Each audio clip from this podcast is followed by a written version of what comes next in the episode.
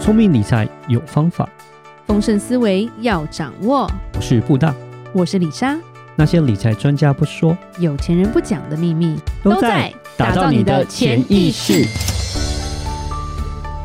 打造你的潜意识，告诉理财专家不说那些事。大家好，我是主持人布大，我是布达人生与职场的好搭档李莎。布达，是我们今天要讲的是人生的灾难，哦，什么样的人不是生地灾难？震，对，不是什么毁容这种东西，是，而且也不是穷哦，嗯，而是当父母七十岁之后，有三种情况，我觉得是家庭最大的灾难。哦，什么样的情况是家庭最大的灾难？因为一个家家和万事兴嘛，嗯对不对？那一个屋檐下的家人，彼此如果像陌生人的话，是不是就像灾难一样？我觉得这个也是啦，对，尤其是为人父母，其实我觉得，尤其是在我们华人圈的社会啦，因为在西方国家或是日本，其实每一个人都是独立的个体，所以孩子跟父母的连接，并不是像我们华人圈这样子是很紧密的啦。嗯嗯对，因为通常他们就各过各的，就是我这一代是我这一代，嗯，你十那一代八是你那一岁代就已经出去了，自己对住独立过活甚这至我样们也子。讲过，十八岁跟小孩收房租的的也蛮白人多的大是有人在，对对对对对对对，对那其实我们华人就是比较做不到这一块，是因为其实心心念念的都还是子孙嘛，对其不实真对？的讲实话，到七十几岁，我觉得这个可以想象，就是说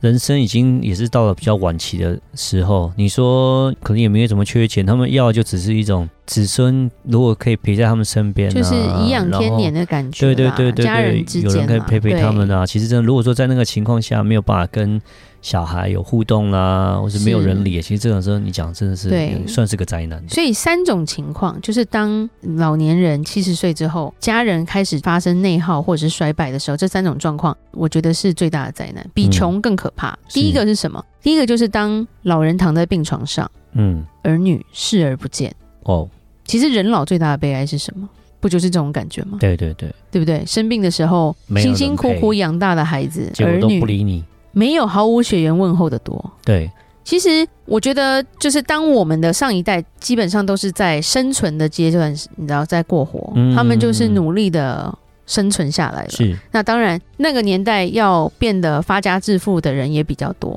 因为对有地主啊，或者是嗯那时候的市场是好的嘛。对，但是因为这样辛苦过，不想要让孩子辛苦，嗯，所以以其实台湾小孩出国率啊，或者是被栽培的几率也都是蛮高的，是对不对？就是我有钱，我就是希望我的孩子一生平安，不是吗？对对，所以很多人就花了大钱把小孩送出去嗯念书。可是有一个很大的问题是，当你把小孩送出去的时候，李莎跟布大虽然也是在国外念书回来，我们是大学毕业才自己去的啦，嗯就是已经成年了。但是我们遇到很多朋友是国中或国小就被送出去了，但是父母并没有陪。是，这个时候，其实他最需要父母陪伴的时候，他被你送出去了，但是你未来你希望他跟你有多亲，其实真的有难度。嗯，不容易。那我们看到很多状况是，可能她后来就嫁给外国人，或者是娶了外国哦，人。那更远，因为更是不回来了。一方面是因为文化就已经完全不同了，嗯，所以她不觉得我需要陪你啊，因为你是你啊，对我是我啊，是，对，就会造成说，李莎会看到很多自己妈妈的朋友，可能很多孩子都在国外，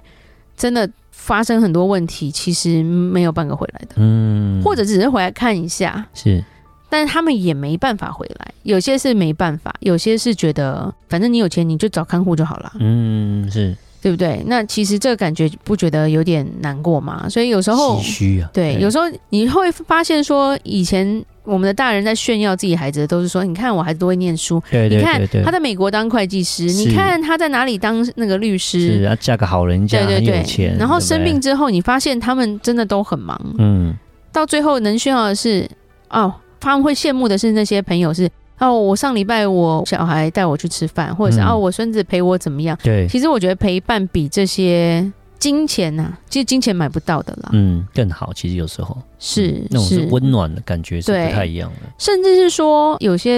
人会觉得养儿防老，所以当他们年纪大的时候，他们会希望下一代去养他。嗯，结果发现说，因为可能就像李莎讲的，给孩子最好的礼物就是我们做好我们的退休规划。嗯，那有些人可能他没有，然后变成你老了你又没钱的时候，你会发现你的孩子很嫌弃你，嗯，因为你的医药费都要人家出啊，是，这种感觉也很不好。嗯，就是变成有时候有些为了不想要花那么多钱在你身上的儿女啊，就是可能连去医院关怀都没有，嗯因为他就觉得很麻烦。是对，那我觉得这个真的是比穷还要可怕啦。是的，对，所以其实趁一切来得及啦，李莎是建议说，哎，多回家陪陪长辈啦。嗯，对，其实尽孝是不能等的啦。当然，当我们老的时候，我们也真的不要去期望说我们的孩子要来照顾我们啦，嗯这个是很重要的。是那第二个就是兄弟姐妹离了心，嗯家人争吵不休，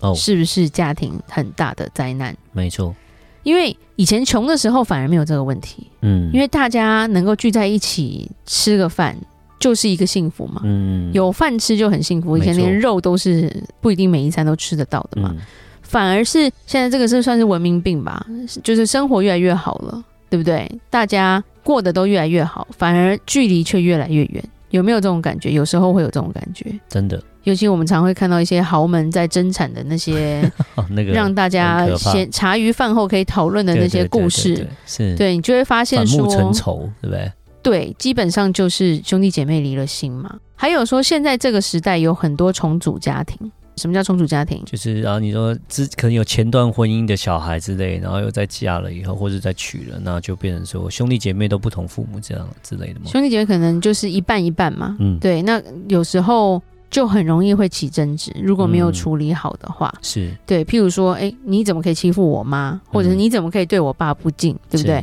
那其实这样的很多东西就是跟和睦非常没有关系了。嗯，对，然后或者是你娶我妈是因为她贪我的钱或干嘛的，就是那种因为钱都会很伤感情啦。嗯，是，对，那这时候一家人失和，其实说真的啦，你有再多的钱呐、啊这个家也不会走到一个好的出路啦。嗯，对，那就我们有看过争产是一回事，对不对？然后失了和睦也很可怕，所以这个也是造成一个家庭的灾难，是因为这等于是后面也就没有什么了，因为以后都不用联络了。对，那家庭和睦其实真的是人生一个很大的福气啦。嗯，对，那有有，我觉得而且有兄弟姐妹的陪伴，如果大家的感情都是好的，这真的是非常珍贵的。对，因为大家好好歹是同个血缘关系嘛，是对啊。那第三个就是，如果说子孙后代被宠坏，家风就会败坏，嗯，对不对？中国有一句古话啦，对，就是虽然现在不讲古文了，是不 是？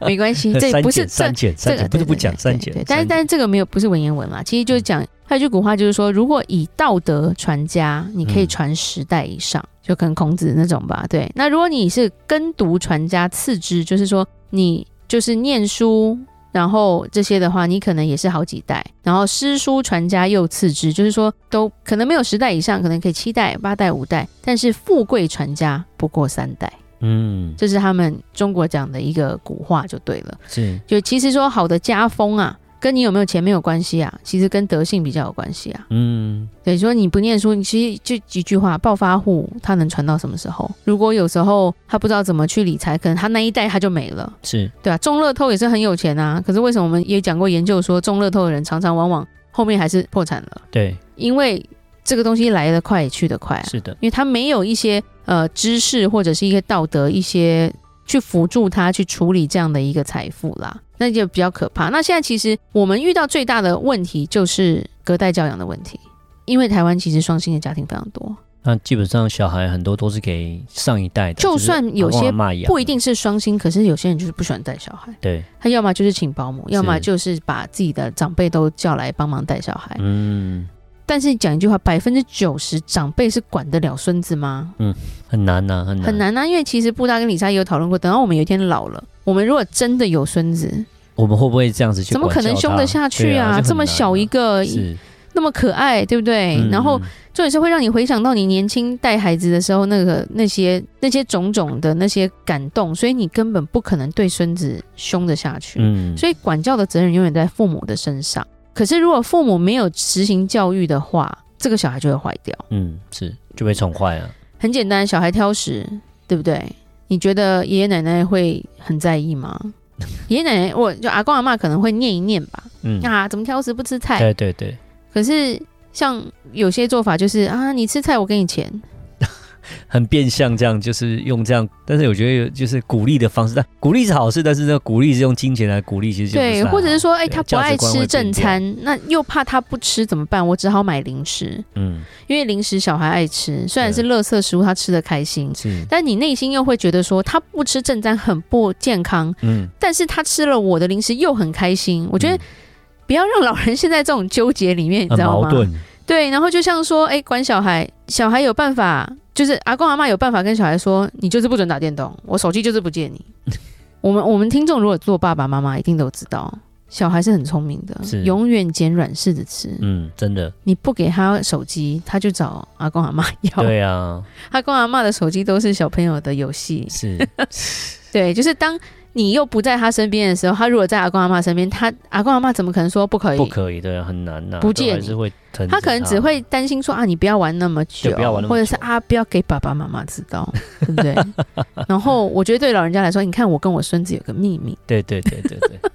对，这种就是感情的问题啦。然后加上说，小孩如果开口想要什么，其实很多阿公阿妈不管价钱多少，都是想要满足孙子，是是是，因为一句话，在很多沟通上可能已经出现了一些代沟。嗯那他们能让孙子去喜欢亲近他们的方式，可能就是金钱，可能就是这些比较不不符合规定的游戏时间，或者是不应该在他肚子里面的垃圾食物，是吧？对，不然的话真的阿公阿妈他们，你平常没事肯定不会想要去找阿公阿妈，对啊，是还会找爸爸妈妈，是小孩的心态就是这样，那甚至是说他还会就是阻止自己的孩子去管教他的孩子嘛，嗯，对不对？就是阿公阿嬷而且当靠通常山嗯的理由 都是他还小，不要这样子，对他还小，不要不要打，不要骂。那人我们小时候都被打，被骂， 对啊。但是其实当你把这个孩子养废了，这个家就败掉了。嗯不加节制的溺爱子孙，如同把他杀了一样。嗯，对，就是惯子如杀子啦。